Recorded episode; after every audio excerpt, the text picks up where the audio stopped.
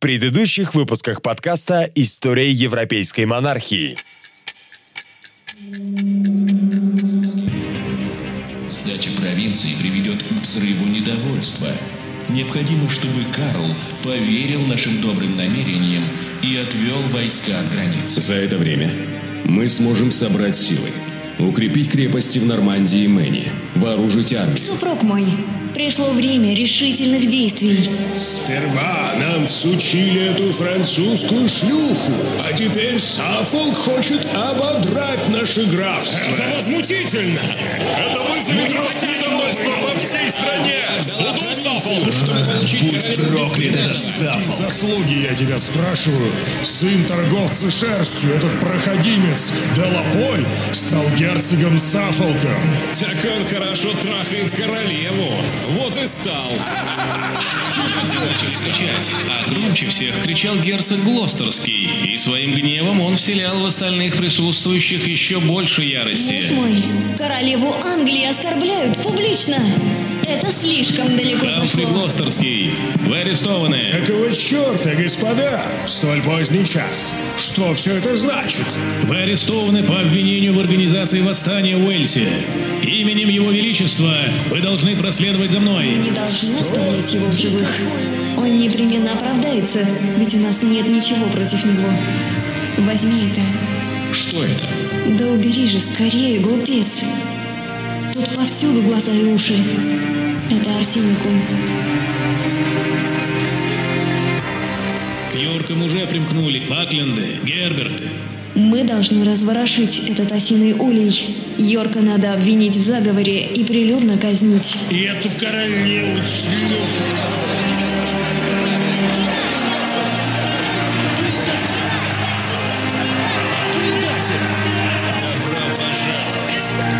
Что происходит, господа? Это пиратство, и вам придется отвечать. Заткнись ты, предатель. Наконец-то ты ответишь за все. Да как вы смеете? Кто вы такие? Назовите свое имя. Именем английского народа вы приговариваетесь к смертной казни. Вы все добрые англичане, я верю в это. У меня есть деньги, у меня есть много денег, я каждого из вас сделаю графом. А? Вильям Делаполь, именем английского народа вы приговариваетесь к смертной казни. Вот и все, с покончено. Предатель наконец-то мертв.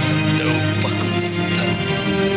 Надеюсь, он будет страдать в аду еще целую вечность.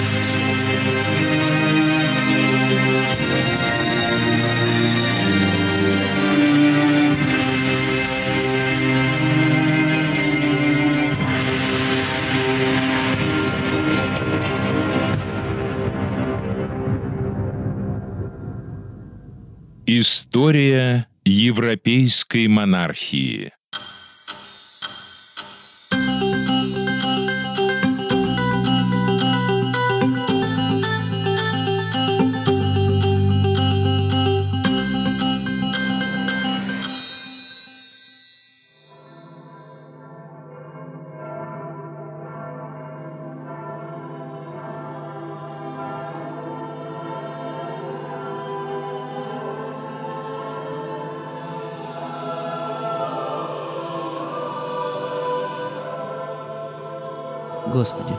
Наставь меня на путь истинный.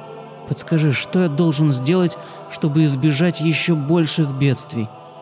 Дай же мне знак, что я делаю не так и почему ты гневаешься на меня. Сын мой, прости меня, что прерываю твою молитву. Гости собрались, и все ожидают только появления вашего величества. Ничего страшного, ваше преосвященство, я как раз заканчивал молитву. Бог все равно не слышит меня. Он разгневан на Англию, разгневан на ее короля. Но я не знаю, почему. Он отнял у меня Уильяма, человека, которому я и моя жена доверяли. Теперь Маргарет гневается на меня. Мы сильно отдалились. Она обвиняет меня в смерти Уильяма, говорит, что я не позаботился о его безопасности. Но я сделал все, что было в моих силах. Подданные не повинуются мне. Меня не уважают в этой стране как короля. Но почему? Я начал строить Итонскую часовню. Я вложил в это дело всю свою душу. Я не жалел на это средств, хотя мои солдаты голодали в Нормандии. Но Бог как будто не замечает этого. Вместо этого торжествуют французы и мои враги в Англии. Что еще я должен сделать, чтобы Бог сжалился надо мной? Ваше Величество, читали вы когда-нибудь диалоги Сократа? Признаться, нет. Когда я разбирал книги из библиотеки вашего дяди герцога Глостера, да упокоит Господь его душу, я нашел среди прочих книг сочинения Платона. В них рассказывается одна прелюбопытная история. Когда между афинянами и лакедемонянами случилась война, судьба была неблагосклонна к Афинам. Ни на суше, ни на море не могли они одержать победы над Лакедемоном. Жители Афин тогда возроптали на своих богов, которые отвернулись от них.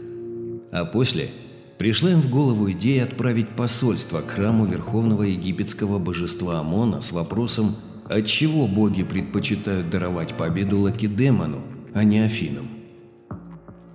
И вот обратились послы с таким вопросом к верховному жрецу – мы, дескать, приносим богам самые многочисленные великолепные жертвы среди эллинов и строим в их честь великолепные храмы, в которых устраиваем в честь богов дорогостоящие пышные церемонии. И тратим на это столько денег, сколько не тратят все эллины вместе взятые. Лакедемоняне же никогда не делали ничего подобного и проявляют по отношению к богам такую небрежность, что приносят им всякий раз в жертву увечных животных, да и во всех остальных почестях выказывают гораздо большую скупость, чем мы. Но при этом они располагают ничуть не меньшими средствами, чем наш город. После того, как послы это сказали, они задали вопрос примерно такой же, как и вы, мой король. И что же ответил им на это жрец Амона? Он вымолвил лишь одно. Амон просил передать жителям Афин, что ему предпочтительней небрежное благочестие лакедемонян, чем все храмы и обряды эллинов. Ведь все остальные эллины, принося в жертву богам быков с позолоченными рогами, рассчитывают получить за это что-нибудь взамен. Иными словами, Ваше Величество, вознося Богу хвалу теми средствами, какими Он вас наградил, вы оскорбляете Его, требуя от Него что-либо взамен – 1450 году у англичан от Нормандии остался лишь жалкий клочок суши на севере материка. Это был портовый город Кале с предместьем. Возвращавшиеся с материка после распуска гарнизонов английские солдаты пребывали в крайне подавленном настроении. Потеря целой английской провинции, имевшей огромную важность для страны, публичные казни первых лиц правительства, герцога Саффолкского и епископа Моллинза, трагическая смерть герцога Глостерского, а еще и ссылка в Ирландию Ричарда Йоркского, героя Столетней войны, который справедливо, по мнению толпы, критиковал правительство, все это способствовало нараставшему в стране хаосу, ощущению безнадежности и неопределенности. Власть абсолютно дискредитировала себя поражениями в войне, экономическим упадком, ростом бандитизма и кумовства в отдаленных провинциях. Английские солдаты, вернувшиеся из Нормандии, были раздражены положением дел в государстве – а кроме того, они не знали никакого иного ремесла, кроме насилия. Так ты и есть тот самый Джек Кейт, который громче всех поднимал тосты в валийских пабах за мое здоровье. Меня зовут Джон Алмер, Ваше Величество. Я врач из Сассекса. Я не король. Как смеешь ты так обращаться ко мне? Это государственная измена. В глазах большинства англичан вы наш истинный король. Я не стремлюсь к трону. Этот путь слишком тернист и непредсказуем. Все, что я хочу, это лишь занять свое законное место подле короля в Государственном Совете, из которого меня незаконно исключили. Это только первый шаг. Неважно, чего хотите вы или я, милорд. Все мы пешки, которыми управляет судьба. Вы именно тот человек, кто способен вернуть Англии могущество. Хорошо.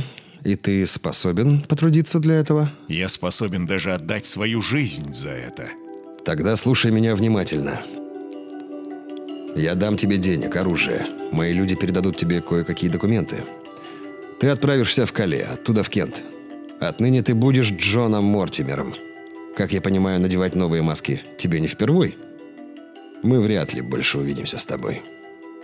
Этого разговора никогда не было. Ты должен будешь забыть о нем. Это сон, который мне снится. Когда я проснусь, я буду бастардом Эдмунда Мортимера, сбежавшего из французского плена. Как только ты окажешься в Кенте, ты поднимешь там людей и поведешь их на Лондон. Ты не должен грабить простых людей, не должен заниматься разбоем. Ты понимаешь? Твоя задача быть моим голосом. Ты должен требовать отставки некомпетентных советников короля и моего возвращения. И это все? Пока да. Теперь же иди и отправляйся немедленно, с восходом солнца. Время не ждет. Спокойной ночи, милорд.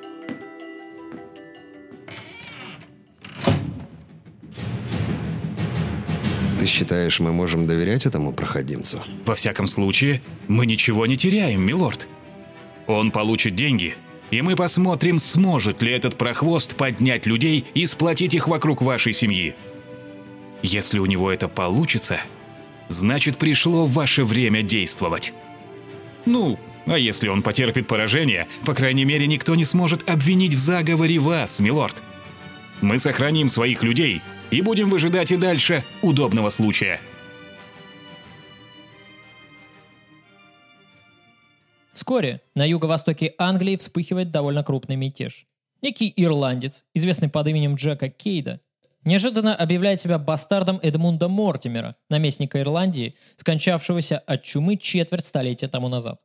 В этом плане таилась дьявольская расчетливость. Если бы у Кейда получилось захватить Лондон, а у него это получилось, он бы все равно не посмел бы претендовать на верховную власть, ведь он называл себя незаконнорожденным потомком Мортимеров, а бастарды были лишены права наследования короны.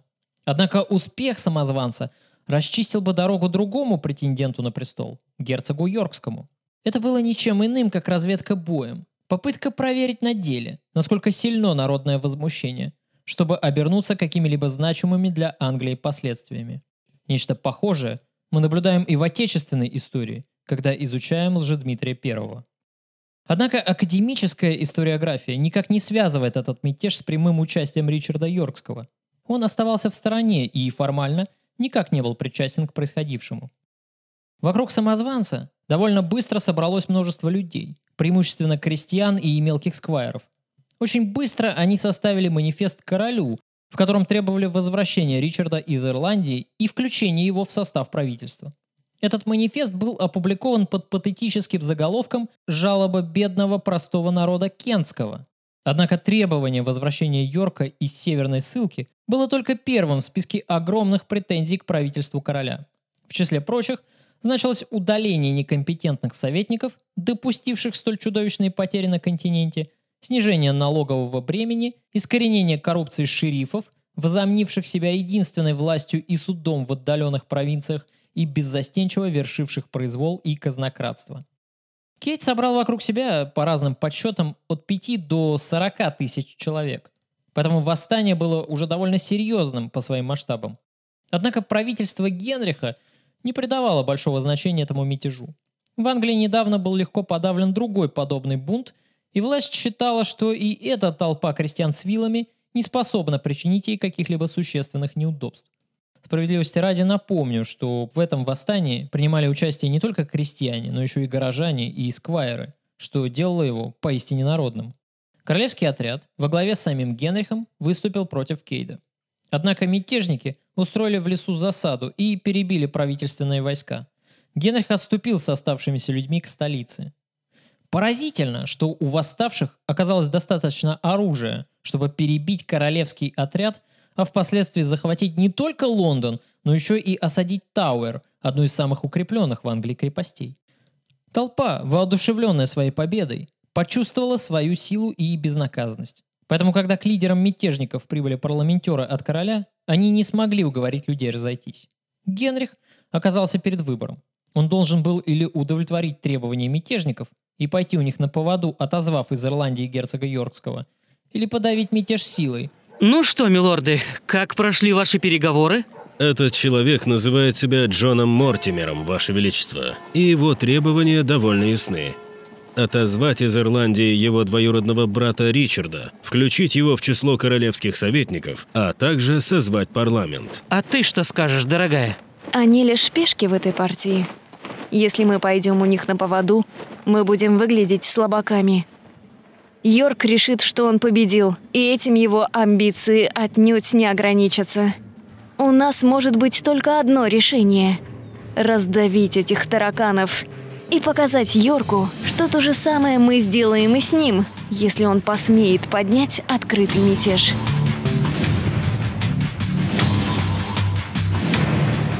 Переговоры не увенчались успехом, и королевская армия отступила на север. Дорога на Лондон была открыта. Армия Кейда без труда вошла в столицу, осадив Тауэр, который отказался открыть ворота повстанцам.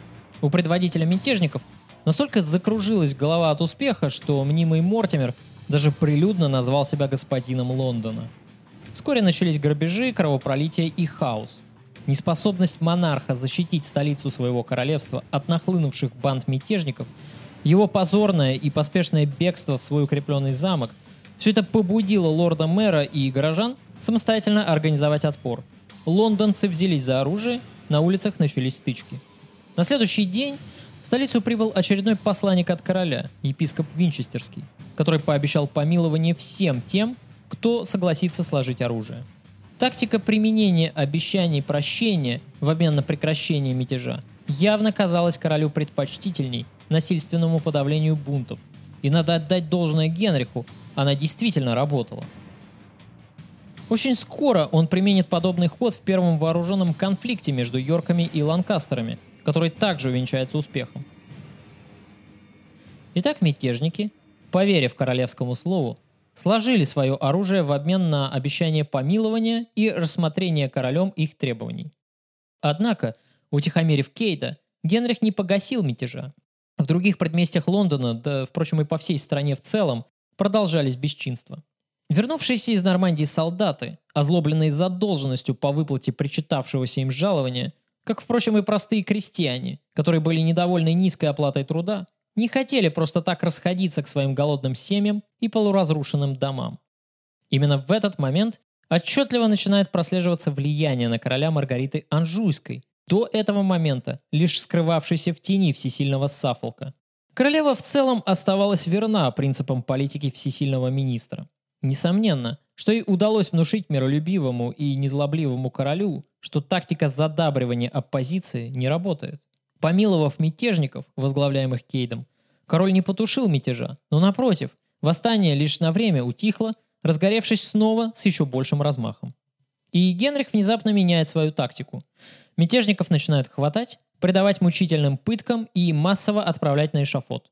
Палачи, сбиваясь с ног, вешают новых и новых государственных преступников, а очередь к виселице не только не уменьшается, но возрастает с каждым днем. Эти массовые экзекуции входят в историю Англии как жатва голов.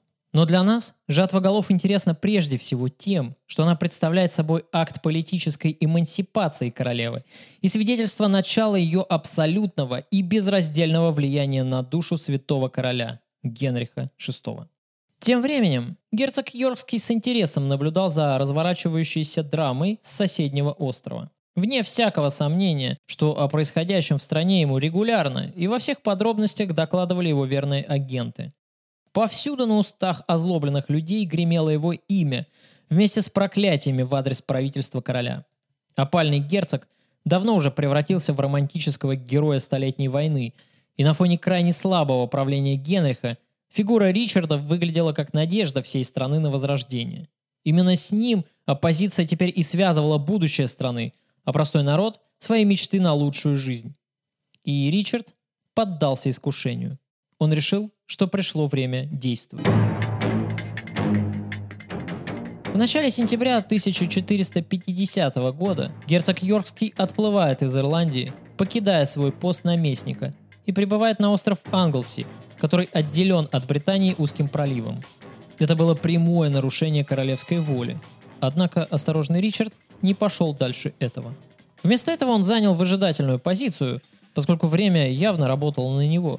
Здесь, в сердце его валийских владений, он мог не опасаться за свою безопасность. Ричард пытался убедить самого себя и все свое окружение, что ему противна сама мысль о гражданской войне, о насилии и пролитии крови своего же народа. Но все его дальнейшие действия, на мой взгляд, свидетельствуют лишь об обратном. Ричард разработал программу реформ, которую хотел представить Палате общин. На словах, конечно, он вовсе и не предлагал свержения короля. Он требовал лишь отправить в отставку всех нынешних высокопоставленных министров и коррумпированных казначеев, заменив их компетентными людьми в правительстве. Он требовал провести расследование и наказать виновных в лихаимствах и в превышении должностных полномочий, восстановить правосудие и удалить от власти коррупционеров. На первый взгляд звучит очень красиво. Но, по сути, это обычная популистская программа. Естественно, что партия Ланкастеров никогда не согласилась бы на то, чтобы ее преданных сторонников в правительстве заменили бы людьми, лояльными оппозиционному герцогу. Истинная цель всех этих лозунгов и прожектов заключалась лишь в том, чтобы создать предлог для последующей дестабилизации обстановки в стране и подготовить почву гражданской войны для свержения короля.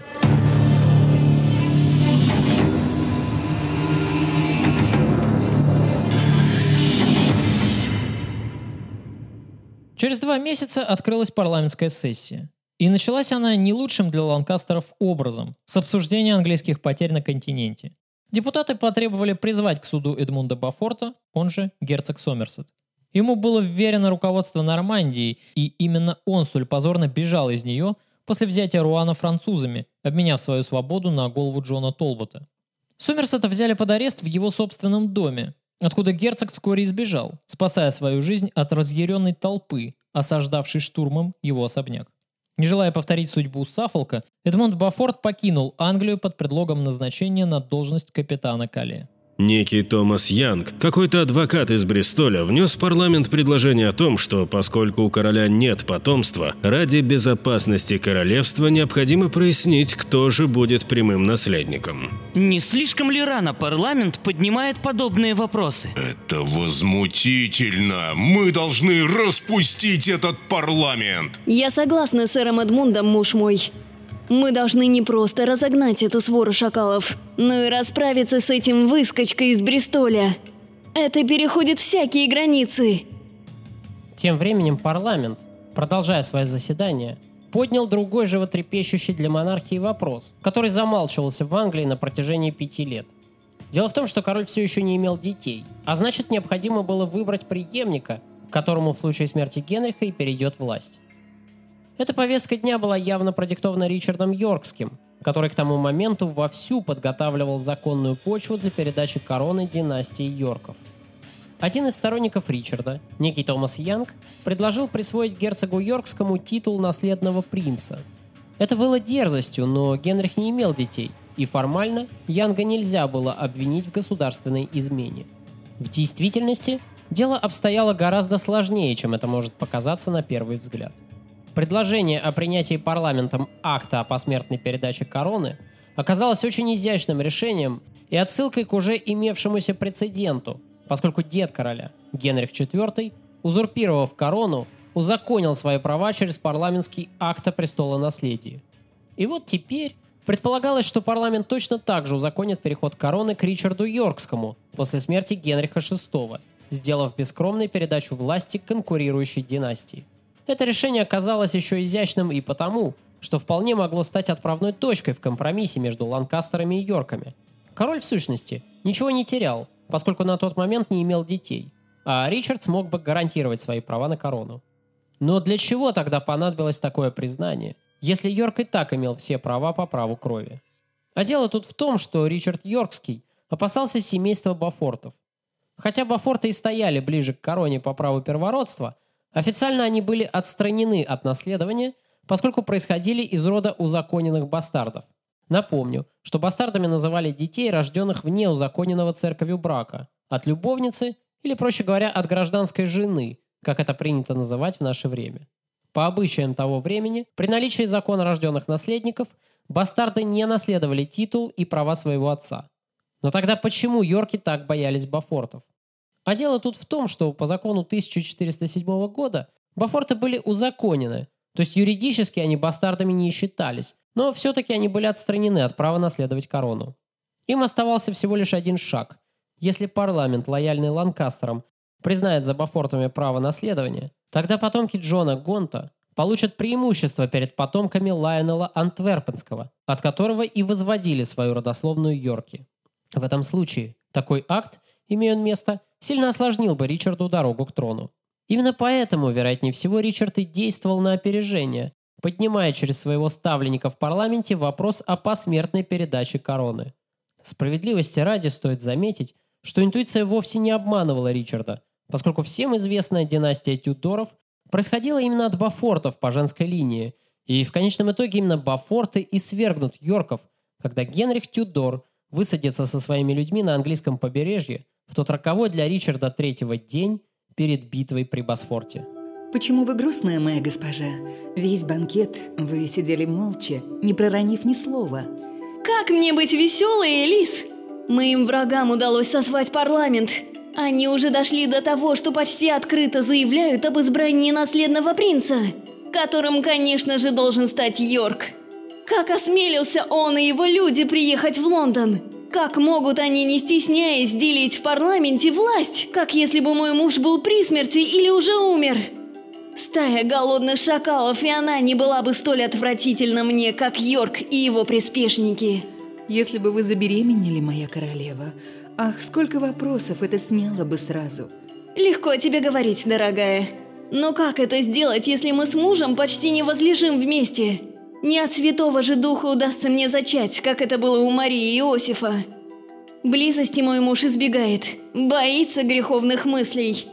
Ваше Величество, Поговорите с супругом, внушите ему мысль, что это его христианский долг, ибо сказано в послании к коринфянам «Не уклоняйтесь друг от друга, разве только по согласию, на время для поста и молитвы, а после снова надлежит вам возлежать вместе, чтобы не искушал вас сатана». Генрих распустил парламент и арестовал Янга за дерзкое выступление, которое, как я уже сказал, было абсолютно законным. Ричард умыл руки и удалился в свои валийские владения. Находясь там, он каждую минуту ожидал обвинений в государственной измене и укреплял свои замки. Он понимал, что находится в немилости у короля. Но Генрих в сущности был простодушным и незлопамятным человеком. Главным врагом Йорка была королева Маргарита, возненавидевшая его после столь дерзкой повестки дня о выборе преемника. Ричард занял выжидательную позицию. Широкой поддержки знати у него пока еще не было, а браться за оружие при таком положении дел было бы не просто рискованно, но еще и глупо. Отсутствие у короля детей ставило герцога Йоркского в выгодное положение, поскольку время работало на него. И королева это прекрасно понимала, а также понимала она и то, что не сможет находиться в безопасности, пока у нее не родится ребенок. «Ваше Величество!» Я явился ко двору как полноправный представитель герцога Йоркского, чтобы вручить вам послание от него. Что же хочет передать нам наш кузен? Ричард заверяет вас, милорд, в своей верности короне и в готовности принести священную клятву верности. Он просил меня передать вам и то, что если бы это было не так, он не оказал бы короне стольких услуг в годы наместничества в Нормандии и в Ирландии. Да, это так. Мы обязаны ему многим. Вот как.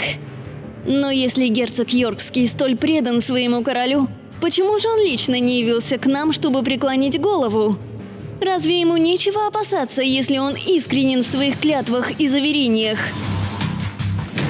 Ричард был вызван на заседание Государственного совета.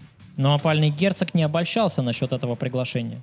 По сути, это была повестка в суд, на котором будут председательствовать его враги, а за портьерами будет скрываться главный из них – королева Маргарита Анжуйская.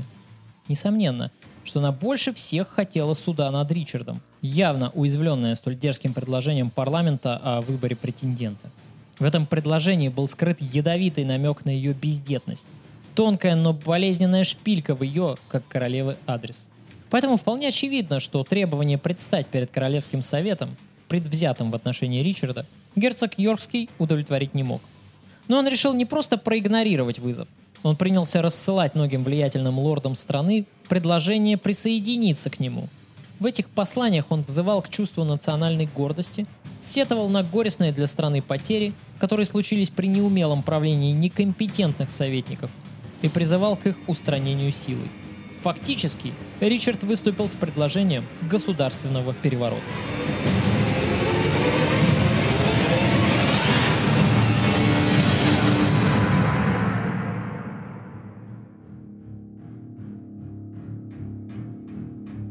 Йорк сейчас находится в Шрусбери. По моим сведениям, он собирает армию и рассылает окрестным лордам письма с предложением присоединиться к его войску. Как много сквайров стало под его знамена. Пока немного, Ваше Величество. Его, с позволения сказать, армия с трудом насчитывает пять тысяч человек. И все в основном бандиты с дорог со своими главарями. Ветераны войны, вернувшиеся в Англию. Кучка голодранцев. Мы легко разобьем их, если так. По своему опыту знаю, что это толпа, а не войско. Оно дрогнет при малейшем натиске. Нужно только пустить немного кровь. Может быть, мы можем вступить в переговоры, милорды? Не дело, чтобы христианская кровь лилась на наших землях от христианского же оружия. Никаких переговоров. Йорк – это изменник, предатель. Нужно устранить заразу в зародыше, чтобы пламя пожара не перекинулось на все королевство. Потому что в противном случае, муж мой, погибнет гораздо больше невинных христиан. Я согласен с королевой, ваше величество. Медлить нельзя. Йорк обнаружил свои намерения, и у нас есть доказательства, перехваченные письма и его отказ явиться на совет. Все это доказательства измены. Гадюка слаба, мы должны придушить ее.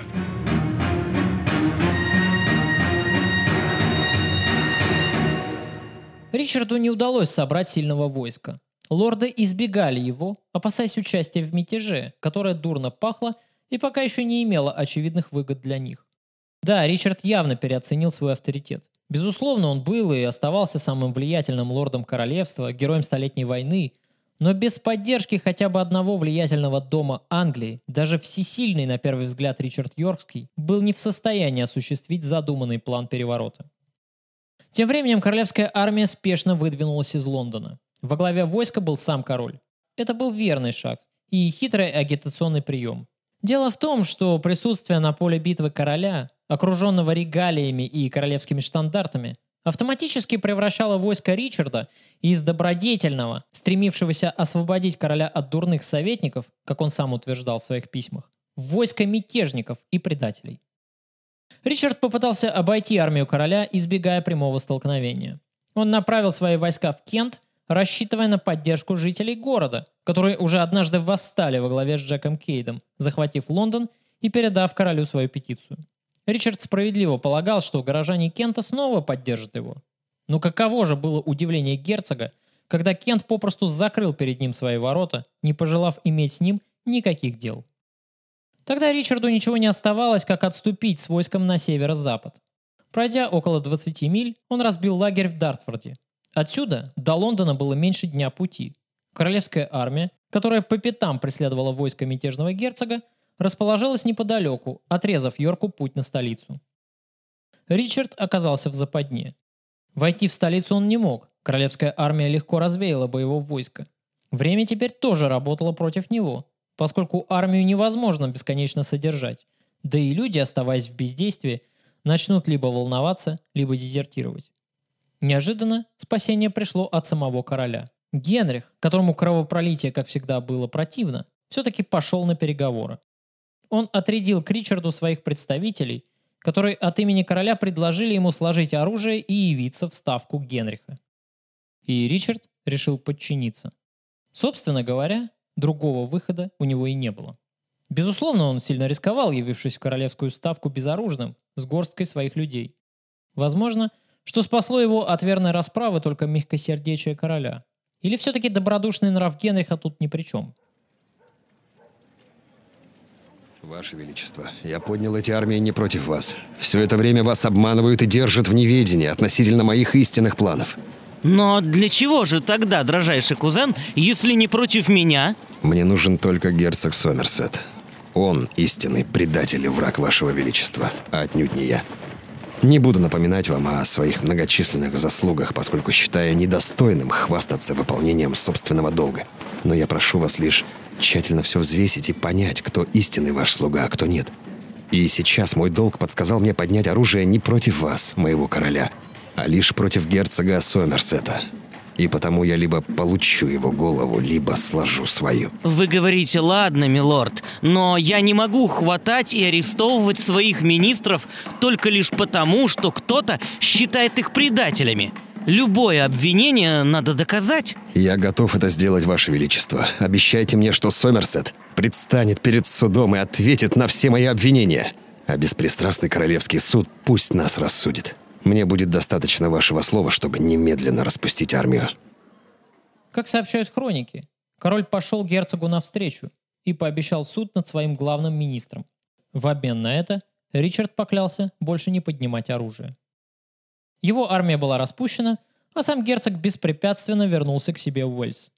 Как пишет Вадим Устинов, поражение Йорка было обусловлено провалом избранной им стратегии. Ему не удалось объединить отдельные мятежи, вспыхивавшие на юге страны, в единое движение. Он действовал нерешительно, избегая схватки с противником, что дало время королю собрать большие силы. Но тогда возникает вопрос, почему же король все-таки не схватил мятежного герцога и не предал его казни, что представляется более логичным, чем отпускать заклятого врага на свободу? Неужели Генрих действительно был таким простачком, и все дело лишь в добродушном нраве короля? Йорк стоял за дело, которое было общим для многих, пишет сэр Уинстон Черчилль в своей книге «Рождение Британии».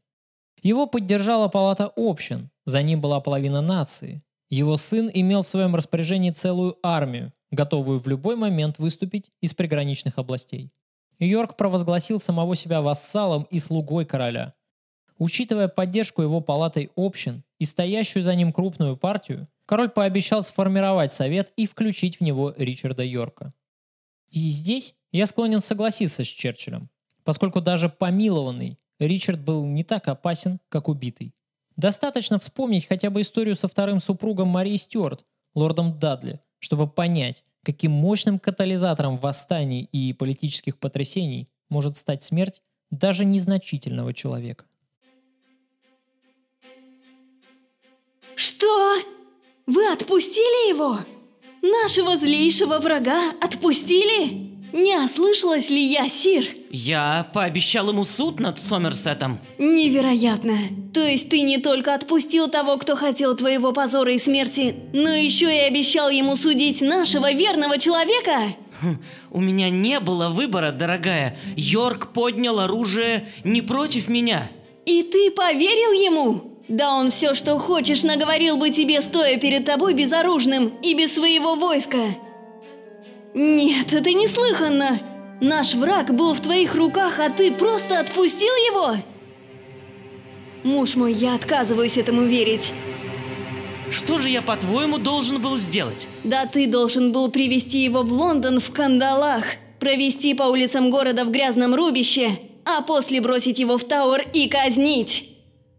Но ты, как всегда, милосерден. Милосерднейший из английских королей. Приведен был однажды к царю слуга, который должен был ему 10 тысяч талантов. А так как нечем было ему заплатить, то царь приказал продать его, жену его и детей в рабство, и все имущество его в уплату долга. Тогда слуга тот пал и, кланяясь, умолял, «Государь, потерпи, все заплачу».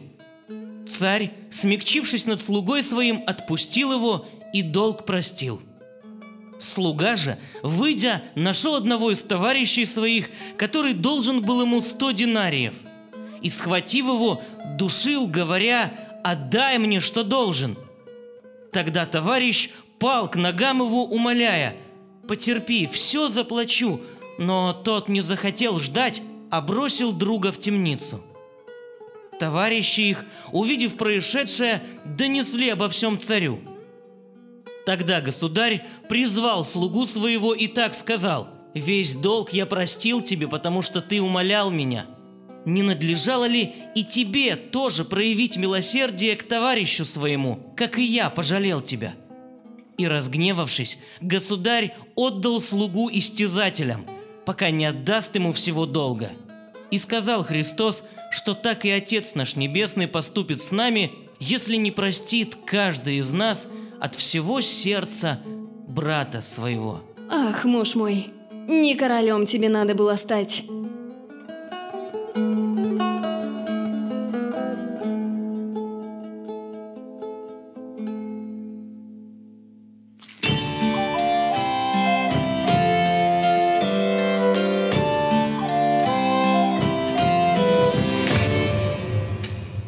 Присоединив Нормандию к Франции, Карл обратил свой взор на Гасконь.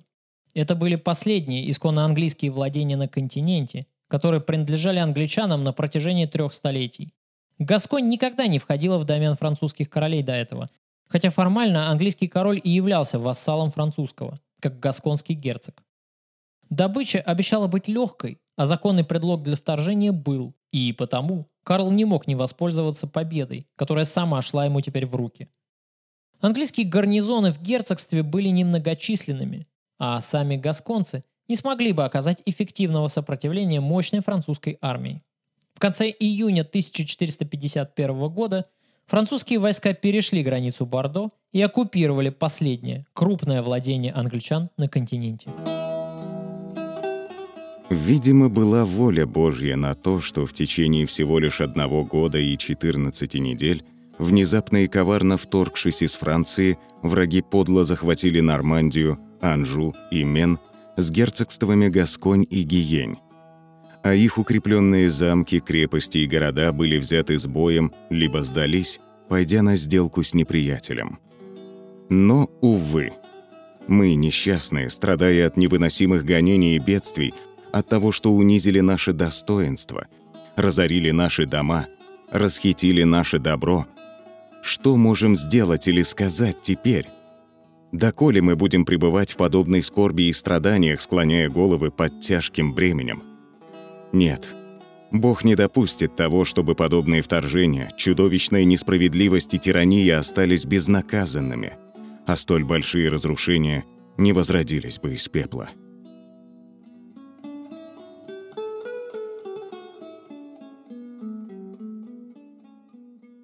Конечно, потеря Гаскони оказалась для Англии слишком болезненным ударом.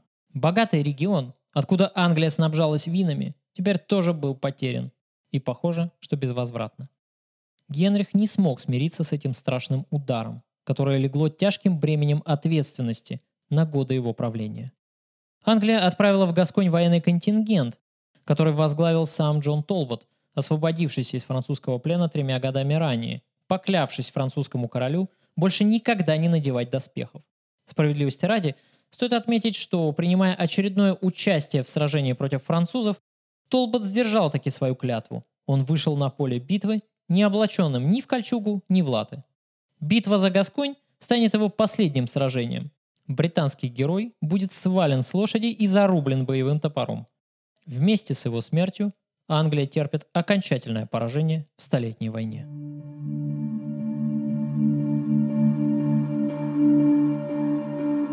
Вести о поражении при Кастионе, как считается в историографии, настолько ошеломили Генриха, что он впал в кататонический ступор.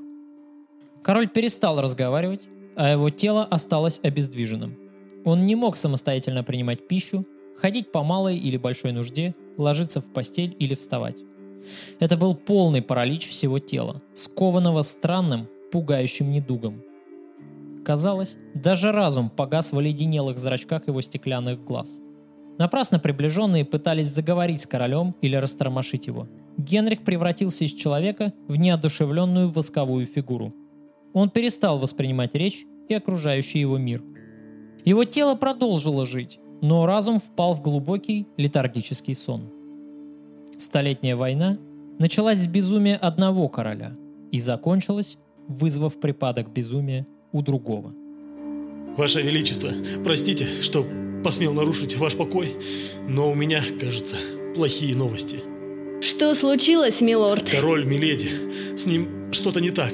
Он с утра сидит на стуле, как восковая фигура, не двигается и не говорит ни с кем, только смотрит в одну точку. Я должна видеть мужа.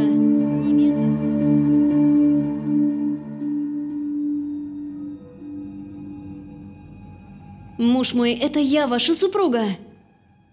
Почему вы молчите? Врача сюда, живо! Сир, врач уже осмотрел короля. И что? Что он сказал?